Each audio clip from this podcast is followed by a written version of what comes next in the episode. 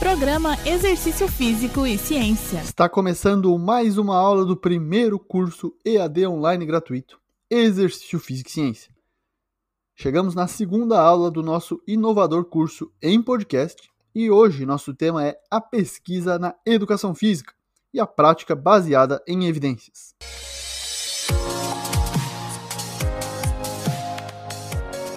Eu, Fábio Dominski e o professor Guilherme Vilarino vamos apresentar fundamentos gerais sobre a pesquisa na educação física, de modo que te auxilie na prática profissional.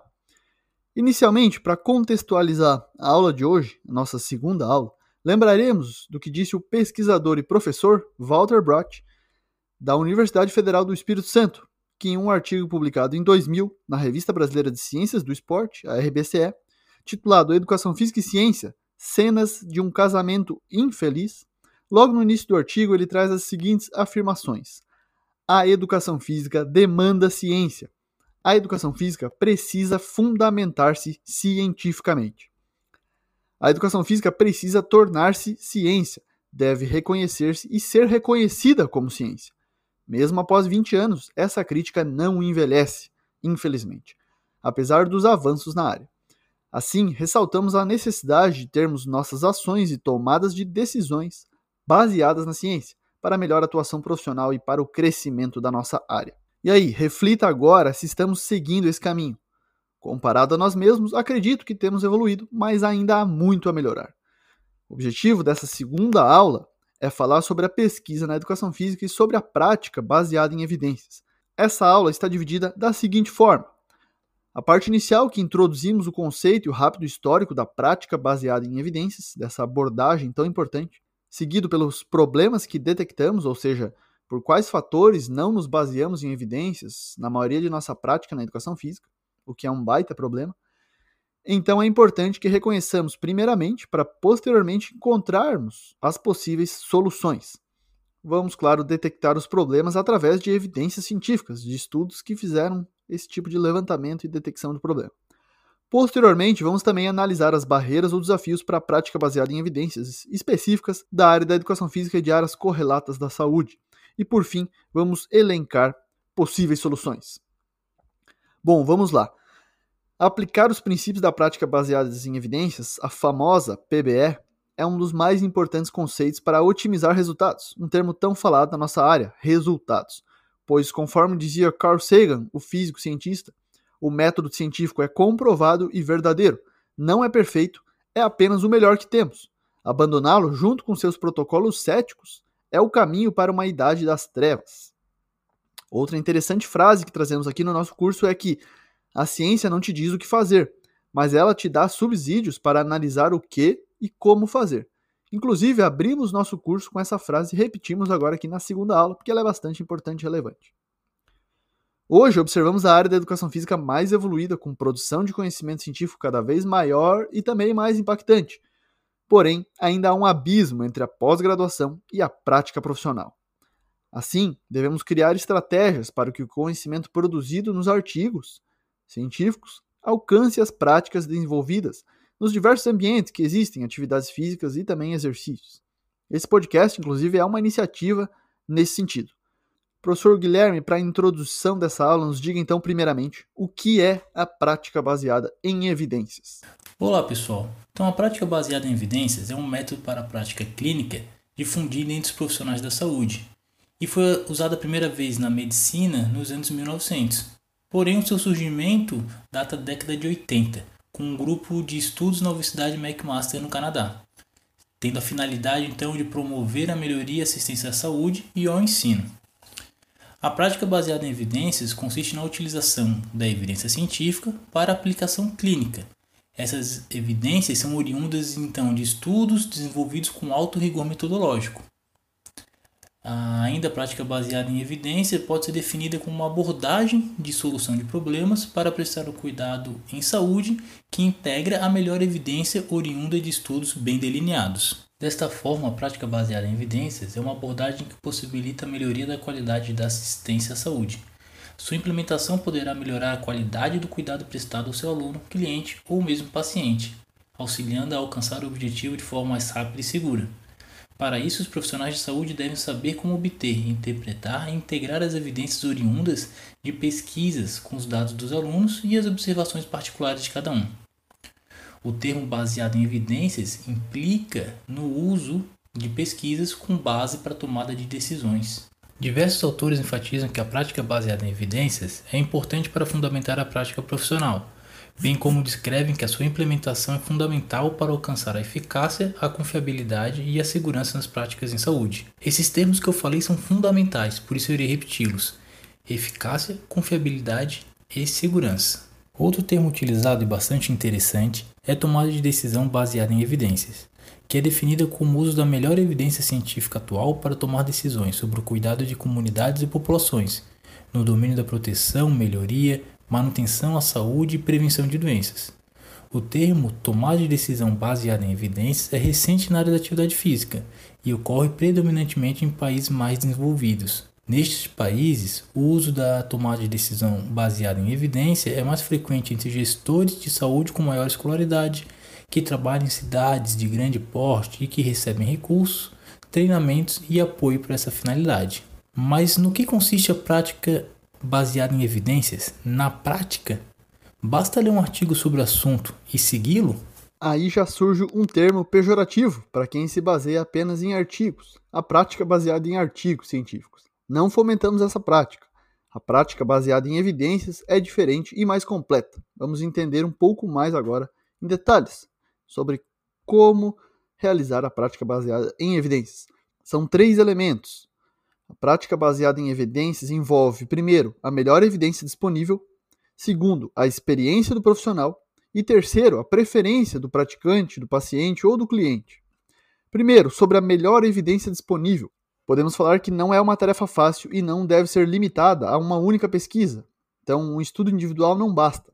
Trata-se da análise de diversos estudos sobre aquele determinado tema e da opinião da comunidade científica em torno do assunto. Lembramos também que a melhor evidência disponível não está ligada a um determinado tipo de pesquisa, pois dependendo do tema, a melhor evidência pode ser uma umbrella review, uma revisão guarda-chuva que reúne várias revisões temáticas ou meta-análise, ou uma revisão sistemática com meta-análise, ou mesmo um estudo a partir de um ensaio controlado randomizado, ou mesmo uma opinião de expert, vai depender muito do nível de investigação do assunto específico, da profundidade com que aquele tema foi investigado até então. A melhor evidência disponível exige do profissional um estudo e atualização constante da sua prática. O segundo ponto que compõe a prática baseada em evidências é a experiência do profissional. Então, refere-se ao conhecimento adquirido por meio da prática profissional e das experiências de vida também, constituindo a segunda parte da PBE que é fundamental para a tomada de decisão que é sempre complexa e envolve diversos elementos. O terceiro e último, mas não menos importante, tópico da PBE é a preferência do praticante, paciente ou cliente. Isso tem muito a ver com a adoção do comportamento em médio e longo prazo. Por exemplo, a prática regular de exercícios favorece os benefícios da adesão ao tratamento ou programa de intervenção proposto. Sem dúvidas, levar em consideração as preferências do praticante influencia na manutenção do comportamento orientado, no caso da prescrição de exercícios físicos, esse terceiro item não pode ser negligenciado. Pensando nos profissionais de educação física, queremos que uma mensagem fique bem clara. Devemos garantir que as pessoas recebam os melhores cuidados, e para isso é necessário que a prescrição, orientação e supervisão dos exercícios seja realizada com base nas melhores evidências possíveis. A tomada de decisão baseada em evidências é um conceito que precisa ser incorporado na nossa prática e apesar de ser muito difundida na área da saúde, principalmente na medicina, é relativamente nova na educação física. Assim surge a pergunta: como está a prática baseada em evidência na nossa área, a educação física? Em uma pesquisa rápida no Google Acadêmico, percebemos que ainda há pouca discussão na nossa área sobre esse tema. Note-se que em algumas sub-áreas da a prática baseada em evidência está crescendo, como na fisiologia, porém ainda é pouco vista a quantidade de assuntos e temas relacionados à educação física. A prática baseada em evidências só irá ocorrer se as pessoas souberem do que se trata e como agir de acordo com a proposta. Por isso é fundamental que o debate acadêmico ocorra e que isso seja discutido nas aulas das faculdades, pois os futuros profissionais precisam se familiarizarem com essa abordagem. Vamos supor que é a primeira vez que você está escutando esse termo, prática baseada em evidência ou que já até tem escutado, mas não fazia ideia do que se tratava. E quer começar a usá-lo na sua prática profissional, mas não sabe por onde começar. Agora nós iremos ajudá-lo com isso. Sabemos, infelizmente, que o uso dessa abordagem está muito distante da maioria dos estudantes e profissionais de educação física. Perguntem aos seus colegas sobre o assunto e vejam os resultados. Reflitam sobre o seguinte: os profissionais de educação física sabem realizar busca de artigos em base de dados? Conhecem os diferentes tipos de pesquisa e quais os níveis de evidência que elas possuem? Sabem interpretar um gráfico e uma tabela?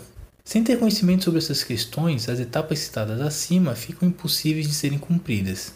Então nós temos um problema, pois a não utilização dos resultados de pesquisas na prática da educação física pode estar relacionada com a falta de preparo do profissional na compreensão do processo de pesquisar e na avaliação crítica dos resultados de pesquisas. Temos que assumir que muitas vezes adotamos práticas que não são sustentadas pela ciência, apenas para fazer algo diferente.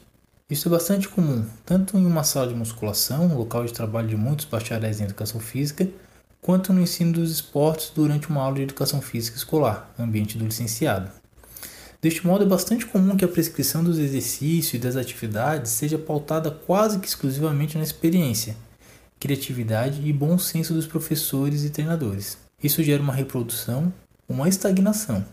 Porém, a área necessita de um avanço.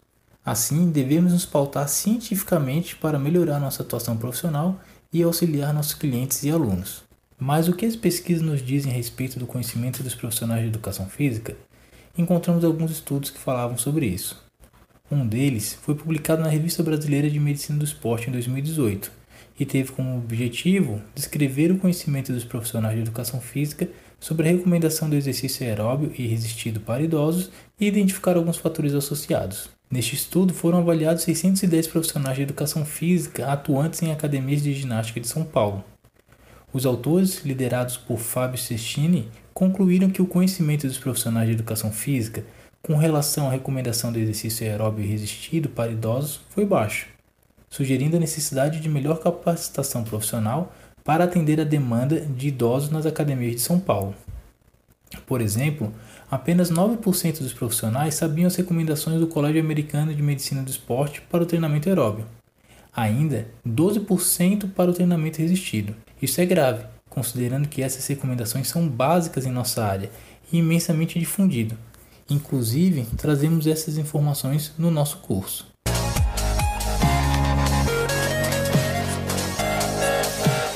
Em outro estudo, esse publicado na Revista Brasileira de Atividade Física e Saúde, em 2013, e conduzido em Florianópolis, cidade que nós residimos e fizemos nossa trajetória na educação física, 68 profissionais de educação física devidamente registrados no CREF3 Santa Catarina, nosso Conselho Regional de Educação Física, sendo 29 desses atuantes com diabéticos, foram avaliados em relação ao conhecimento do treinamento de pessoas com diabetes, os resultados sugerem que o conhecimento dos profissionais de educação física é insuficiente para a atuação com esse público.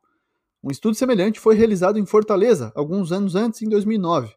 Dos 400 profissionais investigados, que foram de 84 academias de musculação e ginástica, 265, ou seja, mais de 66%, atuavam com diabéticos, sendo que 182, ou seja, mais que 68%, não sabiam informar os valores glicêmicos para considerar um aluno diabético, e 52, ou seja, 19%, não sabiam as situações que contraindicavam o exercício físico e nem as recomendações que esses alunos deveriam receber. A maioria dos profissionais não realizavam monitoramento glicêmico. Pessoal, esses resultados sinalizam a necessidade de atualização do profissional para melhor orientação e prescrição de exercícios para essa população, no caso diabéticos, bem como repensar a formação do profissional de educação física, inclusive. Fora do Brasil, uma pesquisa avaliou o conhecimento da orientação para prescrição de exercícios, emitida pelo American College of Sports Medicine, no Colégio Americano de Medicina do Esporte. Então, em 2011, 1.808 profissionais de exercícios certificados foram investigados, com, através de um questionário online de 11 perguntas que avaliou o conhecimento de frequência, duração e intensidade recomendadas em termos de frequência cardíaca, equivalentes metabólicos e esforço percebido. Os entrevistados tinham, em média, sete anos de experiência profissional e representavam todos os 50 estados dos Estados Unidos. Em média, os participantes responderam corretamente 42% das questões. Sexo, idade e anos de experiência profissional não foram associados ao conhecimento geral das diretrizes. Da mesma forma, ter uma, duas ou mais de três certificações não fez diferença no conhecimento geral. No entanto, houve diferenças significativas entre os níveis de escolaridade. Então, aqueles que assinalaram alguma faculdade como formação acertaram em média 38%, enquanto os participantes com doutorado acertaram 47%. Os entrevistados avaliaram seu conhecimento das diretrizes de prescrição de exercícios como 7 de 10, mas avaliaram o nível de conhecimento necessário para praticar com segurança e eficácia o seu trabalho como o de 8,3. Essa pesquisa, a primeira nessa escala a investigar o conhecimento das diretrizes de prescrição de exercícios entre profissionais de exercícios certificados, mostrou que há espaço para melhorias, considerando que a pontuação média ficou abaixo de 50%. Resultado semelhante foi observado com 683 alunos de graduação em Kinesiology, uma espécie de graduação similar à educação física nos Estados Unidos, além de 89 profissionais do exercício certificados que foram investigados nessa pesquisa aí. Um questionário com 11 perguntas sobre frequência, duração e intensidade do exercício aeróbio recomendado pelo Colégio Americano de Medicina do Esporte foi aplicado. Porém, o desempenho observado fez os autores concluírem que há espaço considerável para melhorias. Os mais calouros pontuaram menos que os mais experientes nesse caso. Já na fisioterapia, uma área próxima da educação física, há cerca de 20 anos atrás, um editorial intitulado Agora é a hora da fisioterapia baseada em evidências destacou a necessidade de pesquisas de alta qualidade sobre a eficácia dos tratamentos de fisioterapia. Hoje, indiscutivelmente, se reconhece a existência de evidências suficientes para permitir que os fisioterapeutas escolham evidências para abordagem na sua prática clínica. É só notarmos uma coisa: a fisioterapia tem uma base de dados específica, a PEDRO, que significa Physiotherapy Evidence Database. Essa base de dados indexa quase 40 mil ensaios clínicos randomizados revisões sistemáticas e diretrizes de prática clínica. Ou seja, o profissional de fisioterapia consegue, só a partir dessa base, ter muita informação para basear sua prática clínica. Ainda na fisioterapia, um editorial publicado em outubro de 2020 tratou do tema. Foi titulado Clínicos usam cursos e conversas com colegas para mudar suas práticas, mas não publicações científicas. Então, abordando a problemática aí da falta da prática baseada em evidências. Você consegue enxergar a gravidade disso? Para isso, eles entrevistaram mais de 2 mil fisioterapeutas e perguntaram apenas uma coisa. Pense sobre o aspecto mais recente da sua prática clínica que você mudou. Como você aprendeu sobre isso? E a resposta dos fisioterapeutas foi que, em mais de 90% dos casos, outras fontes que não as publicações científicas são utilizadas, infelizmente. As respostas mais frequentes foram interações com colegas, e frequentar cursos de curta duração. Ou seja, são modos de se obter informação, mas passam longe da prática baseada em evidências através do acesso à informação e da crítica que é necessária para evoluirmos no tratamento, nesse caso da fisioterapia. Se realizássemos uma pesquisa similar com os profissionais de educação física, quais resultados encontraríamos? Imagino que um resultado semelhante. Mas por que, que isso ocorre? Quais são as principais dificuldades que temos para usar a prática baseada em evidências? Por que você não busca evidências antes de tomar decisão? Seja na reabilitação de algum paciente, recuperação de doença, mesmo indivíduos saudáveis que querem melhorar algum componente da aptidão física, como a composição corporal? Um fenômeno real que acontece nos diversos contextos e ambientes de exercício no mundo é a percepção comigo funciona. Provavelmente, se você é estudante profissional e faz estágio ou trabalha na área, já deve ter ouvido isso principalmente em relação aos efeitos dos exercícios sobre o corpo humano. Tais percepções envolvem a sabedoria popular e o boca a boca como principal forma de disseminação. O apelo ao senso comum para conhecimento e entendimento de diversos assuntos é deliberadamente anti-intelectual e anti-científico. Essa percepção está sujeita a diversos vieses que podem ter origem a partir de diferentes fontes, e ninguém está completamente imune a isso, até mesmo os cientistas. O viés de confirmação tem atrapalhado muitas pessoas, principalmente na pandemia de Covid-19. É a tendência de se lembrar, interpretar ou pesquisar por informações de maneira a confirmar crenças as quais são pré-estabelecidas. E a ciência não é questão de crença. A ciência exige argumentos e evidências, e não achismos, dogmas ou opiniões. No nosso campo, na educação física, é visível a frustração dos profissionais exclusivamente práticos, que têm cada vez menos espaço na nossa área. Falar para as pessoas algo contrário ao que elas acreditavam e consideravam verdade absoluta, não é tarefa fácil, mas é um esforço que pode valer a pena. Um dos maiores pesquisadores sobre musculação no mundo acha interessante como algumas pessoas ficam bravas com pesquisadores por publicarem estudos que não estejam alinhados com suas crenças, e ele compara isso a ficar bravo com o correio por entregar uma carta na sua casa. Quando nós queremos comprar um celular novo, nós buscamos informações em sites especializados, não é? Quando queremos comprar ou trocar de carro, buscamos informações também. Quando queremos um imóvel, procuramos experts para ajudar na tomada de decisão. Isso é aplicado em diversas áreas. Um ponto que pode explicar esse problema é a falta de conhecimento sobre como buscar informação. Outro é a falta de pesquisas de qualidade sobre alguns temas fundamentais. E por último, não achar que isso seja algo importante. Na educação física escolar, por exemplo, existem correntes pedagógicas diferentes. Porém, dentro dessas correntes, existem estudos com alto grau de evidência que justifiquem certas práticas? Vamos fazer análise de um conteúdo comum, o esporte. Qual é a melhor técnica de ensino dos esportes? Não temos uma resposta. Podemos argumentar que o aprendizado ocorre de maneira diferente e diversas questões implicam no aprendizado. Ok, e isso está certo, mas dentro de uma situação específica. Qual é a melhor maneira de ensinar? A verdade é que não temos evidências sobre isso. Assim, com base em teorias gerais e com base naquilo que fizeram conosco, reproduzimos a prática. É claro que existem exceções, pessoal, mas estamos falando da área e uma visão geral é necessária para entender o problema. Agora, uma análise na área da saúde. A prática de atividades físicas é uma recomendação mundial e a cada dia as pessoas procuram os profissionais de educação física para auxiliar nesse processo, pois é necessário conhecimento especializado para se obter os melhores resultados.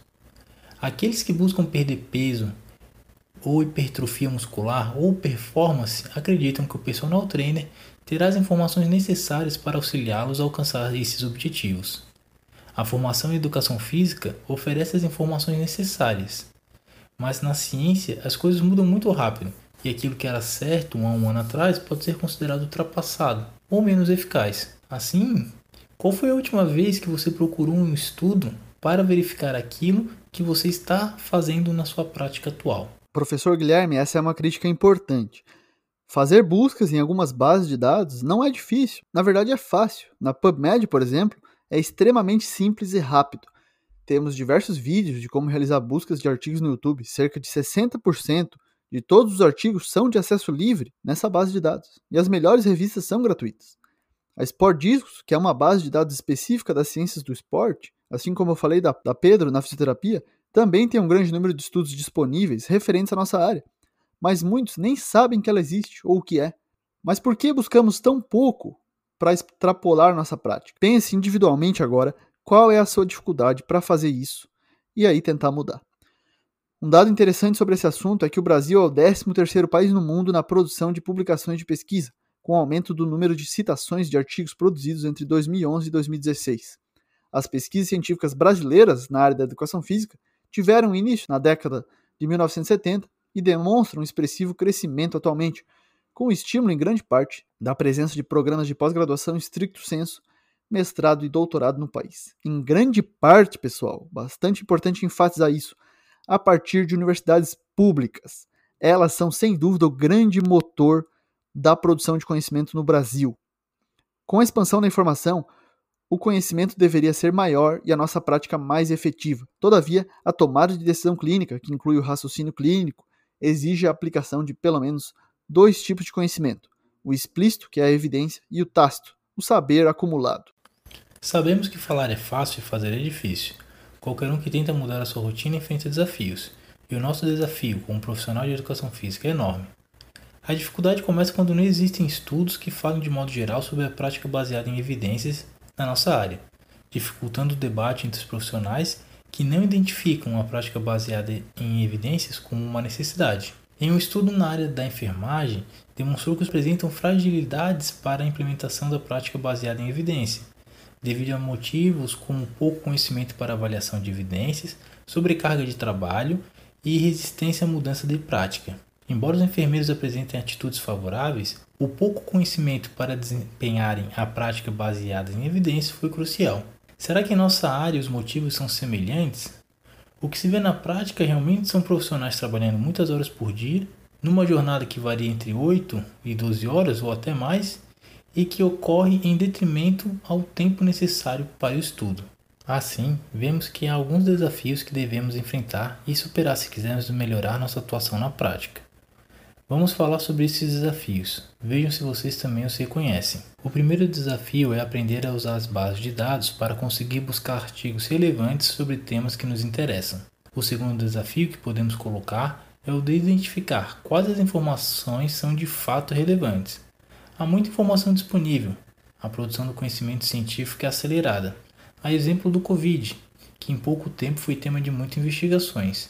Assim, entender o que de fato é relevante é fundamental. Por último, é o idioma. A ciência se comunica em inglês. A imensa maioria dos estudos são publicados nesse idioma. Todos os profissionais de saúde precisam compreender os princípios da PBE, a prática baseada em evidências, e de ter uma atitude crítica sobre a sua própria prática e a própria evidência. Bom, agora então vamos falar das soluções para essa problemática que nós levantamos. Consideramos que o primeiro passo para o profissional de educação física utilizar pesquisas na prática consiste em desenvolver a habilidade de leitura de artigos. É isso mesmo, por incrível que pareça, essa não é uma prática comum entre nós profissionais. Vemos que nisso podemos estar atrás dos outros profissionais da área da saúde que já estão mais ligados nisso. A rotina de leitura e atualização por meio de artigos científicos já é comum em outras áreas. Gostaríamos de inclusive fazer uma indicação aqui agora. Recomendamos o curso da professora doutora Daisy Mota Santos, da UFMG. É um curso de leitura científica focado na busca, análise e compreensão. Veja mais informações no incrível Instagram dela, Ciência do Exercício. É um canal de divulgação científica e ela promove informações em torno de uma hora e trinta nesse curso distribuídas em cinco sessões. Vale a pena. O acesso é vitalício e o preço é acessível. Fica aí a nossa recomendação. Uma forma para iniciar o aprendizado dessa habilidade de leitura de artigos científicos é por meio de diretrizes publicadas. Você, inclusive, precisa estar informado que existem diretrizes para prescrição de exercícios. Isso garante que a gente prescreva exercícios com mais confiança e respaldo. Então vamos citar aqui os guidelines mais famosos na área da educação física, como o American College of Sports Medicine, sem dúvida um dos mais conhecidos, mas a gente tem também é, o Appropriate Physical Activity Intervention Strategy for Weight Loss and Prevention of Weight Regain for Adults, que é um posicionamento para quem quer trabalhar aí com emagrecimento. Já com idosos e com envelhecimento, a gente tem o Exercise and Physical Activity for Older Adults, Position Stand, e para quem está na musculação e gosta de prescrever treinamento de força, aí tem o Guideline Progression Models in Resistance Training for Healthy Adults, que são aí guidelines importantes. É necessário o conhecimento e a leitura detalhada aí desse tipo de documento, vale a pena. A professora Egna falou em nossa primeira aula das novas recomendações para atividade física pela OMS lançada em 2020. Lá foram incluídas, por exemplo, recomendações para gestantes, mas existem diversas instituições, como algumas que eu falei, com recomendações em relação ao exercício para diferentes populações, Vai do profissional encontrar esses documentos e reconhecer sua importância. Mas isso está tudo disponível, gente. Está tudo na internet para a gente acessar quando a gente quiser. Bom, para resolver o primeiro desafio que apontamos, que é relacionado ao acesso à informação científica recente, isso começa pelas bases de dados. Nesse sentido, é fundamental a gente citar aqui o portal Saúde Baseado em Evidências do Ministério da Saúde. O Ministério da Saúde, em parceria com a Organização Pan-Americana de Saúde, oferta a todos os profissionais de saúde do Brasil bases de dados científicas para auxiliá-los na tomada de decisão clínica e de gestão. Esse portal disponibiliza aos profissionais de saúde acesso rápido e fácil a conteúdos e evidências cientificamente revisadas que os apoiam na prática clínica e também na tomada de decisão em saúde.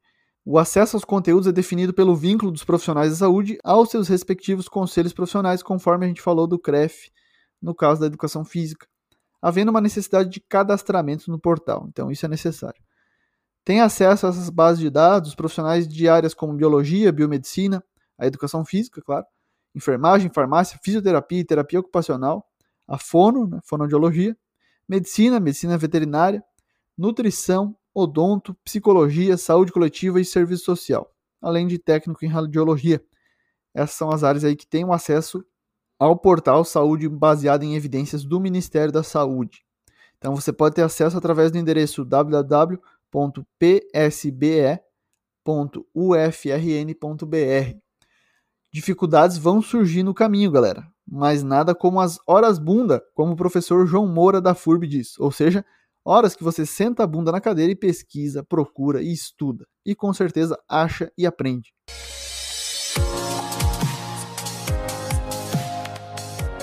PubMed, Scopus e Web of Science são bases de dados relevantes. Guias rápidos de como utilizar essas bases podem ser encontrados na internet, e isso não é difícil de ser feito. Ou ainda, identificar algumas revistas específicas e visitá-las uma vez por mês, e assim acompanhar as novidades. Uma dica: a maioria das revistas possui um sistema de newsletter, em que somos avisados quando novos artigos são publicados. No quesito de manter atualizado, recomendamos o aplicativo de celular Researcher, semelhante ao Instagram, mas com um feed de artigos que foram recém-publicados. Você insere temas de seu interesse e consegue visualizar os artigos. Com certeza, é um tempo melhor aproveitado nesse aplicativo do que no Instagram. Desse modo, faz necessário que o profissional de saúde seja hábil e criterioso na forma de decidir suas fontes de informações. Por isso, a qualidade da evidência é um aspecto crucial na prática baseada em evidência. Esse profissional deve ser capaz de fazer julgamentos identificando as melhores e mais adequadas práticas, bem como reconhecer a força e a fraqueza da informação, para poder generalizar a evidência, avaliá-la e utilizá-la criticamente. Avaliar criticamente os estudos significa discernir sobre a validade dos resultados das pesquisas e entender o quanto os possíveis erros na condição dos estudos afetam seus resultados. As conclusões são mais robustas quando diferentes investigações examinam os efeitos de uma intervenção e fornecem dados que suportam as mesmas conclusões. Assim, revisões sistemáticas e meta-análises são os métodos mais adequados para resumir e sintetizar evidência sobre a eficácia e os efeitos das intervenções. Não devemos basear nossa prática profissional com base em apenas um artigo individual. Para a implementação da prática baseada em evidência tornar-se realidade na educação física, são necessárias mudanças nas esferas educacional, organizacional e individual. Sem dúvidas, as instituições de ensino devem introduzir disciplinas na grade curricular que possibilitem ao aluno a compreensão do processo de pesquisar e o aprendizado de habilidades para a realização de leitura e avaliação criteriosa dos artigos disponíveis na literatura. Sobretudo, deve acontecer em todas as disciplinas do currículo, a prática da pesquisa. Nós, como professores, com os nossos alunos, notamos que o idioma é uma forte barreira. Ainda vemos muitos estudantes justificando que não lêem inglês e assim não conseguem estudar artigos, principalmente. O estudo do inglês, pelo menos para leitura, é necessário não somente para nos tornar capazes de ler e analisar artigos na área das ciências do esporte e do exercício, mas para a vida, para você viajar, enfim. E você tem que começar de algum jeito, nem que seja traduzindo o Google Tradutor toda vez que precisar. Posteriormente, a leitura de artigos vai se tornando automática, pois a estrutura e a linguagem utilizada é semelhante. Reconhecidas as barreiras e possíveis soluções, vamos agora tratar da implementação da PBE com um exemplo prático na nossa área. Espero que vocês gostem. A implementação da abordagem de prática baseada em evidências é um processo que inclui sete etapas. Anote aí. Dessa forma, o profissional deve, primeiro, a etapa zero, na verdade, manter a atitude questionadora, a etapa número 1, um, elaborar uma questão clínica no formato que produzirá a melhor e mais relevante evidência. Depois, na etapa 2, temos buscar e coletar a melhor e mais relevante evidência para responder à questão clínica. Depois, realizar a avaliação crítica e síntese das evidências identificadas, que compõem a etapa 3. Já a etapa 4 é integrar a melhor evidência com a expertise clínica do profissional e as preferências e valores do paciente para implementar também a decisão clínica. A etapa 5 é avaliar os resultados da decisão clínica implementada na prática ou mudança baseada em evidência. E por fim, disseminar os resultados da decisão clínica ou da mudança. Vamos para um exemplo prático e atual em nossa área, especificamente na musculação. Sabemos que essa é a área predominante de atuação de grande parte dos formados em educação física, principalmente no bacharelado. Vamos seguir as etapas que acabamos de falar. A questão é se devemos buscar a falha concêntrica nos exercícios de musculação, objetivando uma hipertrofia. Essa é uma discussão recente e relevante. Bastante gente tem falado nisso. Então, nos últimos anos se propagou que seria necessário atingir a falha concêntrica nos treinos. Seria aquele momento, durante uma série, em que não será mais possível completar a repetição com adequada execução, sendo necessário interromper o exercício. A fase em que isso acontecerá será concêntrica, onde há um encurtamento muscular. O profissional deve inicialmente manter a atitude questionadora quanto à real necessidade disso, correspondendo à etapa zero. Uma frase que se encaixa perfeitamente nisso foi recentemente dita por Brad Schoenfeld, um dos pesquisadores mais importantes no mundo na musculação. Ele colocou que faz parte do papel do cientista ser sempre cético, curioso e estar disposto a mudar de opinião em face às evidências. Isso é chamado de atitude científica e é a característica que distingue a ciência, sendo o elemento essencial para ela avançar. Bom, a questão está formada. É necessário atingir a falha concêntrica para obter adaptações como a hipertrofia? Precisamos buscar e coletar a melhor e mais relevante evidência para responder à questão clínica a etapa 2. Para isso, não vamos nos basear apenas em um estudo individual, não seria coerente. Revisões sistemáticas com meta-análises que reúnem vários desses estudos são mais valiosas para podermos chegar a uma conclusão sobre esse tema. Na verdade, não é bem uma conclusão, mas chegamos a uma posição em que a ciência apoia atualmente. Temos dois estudos desse tipo publicados em 2021, um inclusive liderado por pesquisadores brasileiros do Rio Grande do Sul. Ambos mostram que não há diferença entre treinar até a falha ou não, para força, hipertrofia ou potência muscular. Este resultado foi consistente mesmo comparando região corporal e seleção de exercícios. A falha mostrou-se eficaz apenas nos estudos em que não foram equalizados o volume.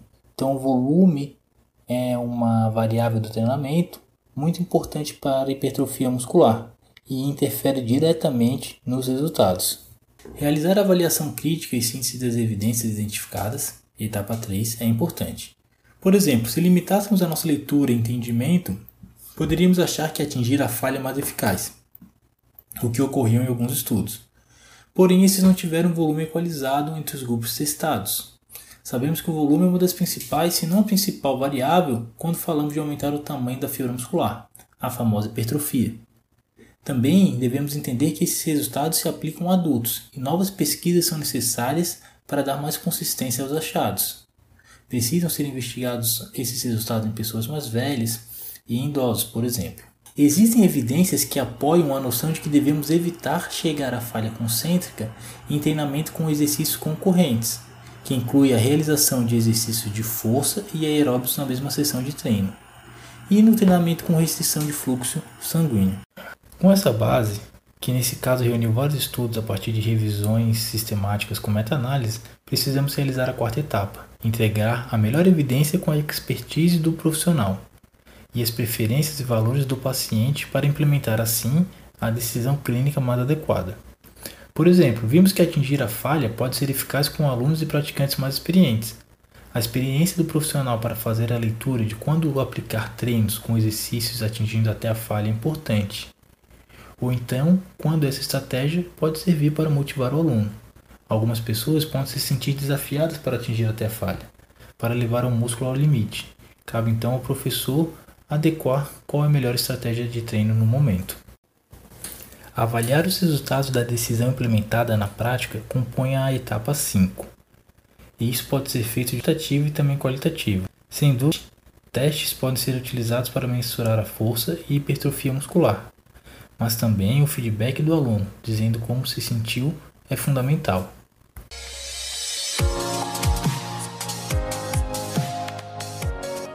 Galera, é importante, o recado final, a aula está terminando.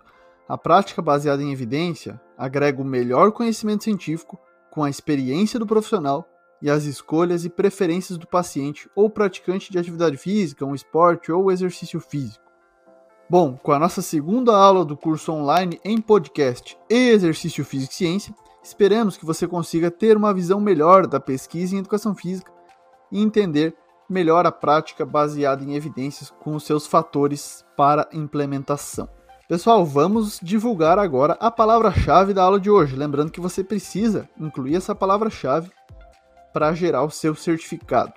A palavra-chave da aula de hoje é ciência e prática.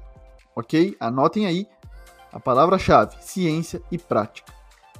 Essa foi a segunda aula do nosso curso EAD online gratuito em podcast e exercício físico e ciência. Fique ligado na nossa próxima aula. Um abraço e até a próxima. Você ouviu Exercício Físico e Ciência com o professor Fábio Dominski, na Rádio Desk FM 91.9.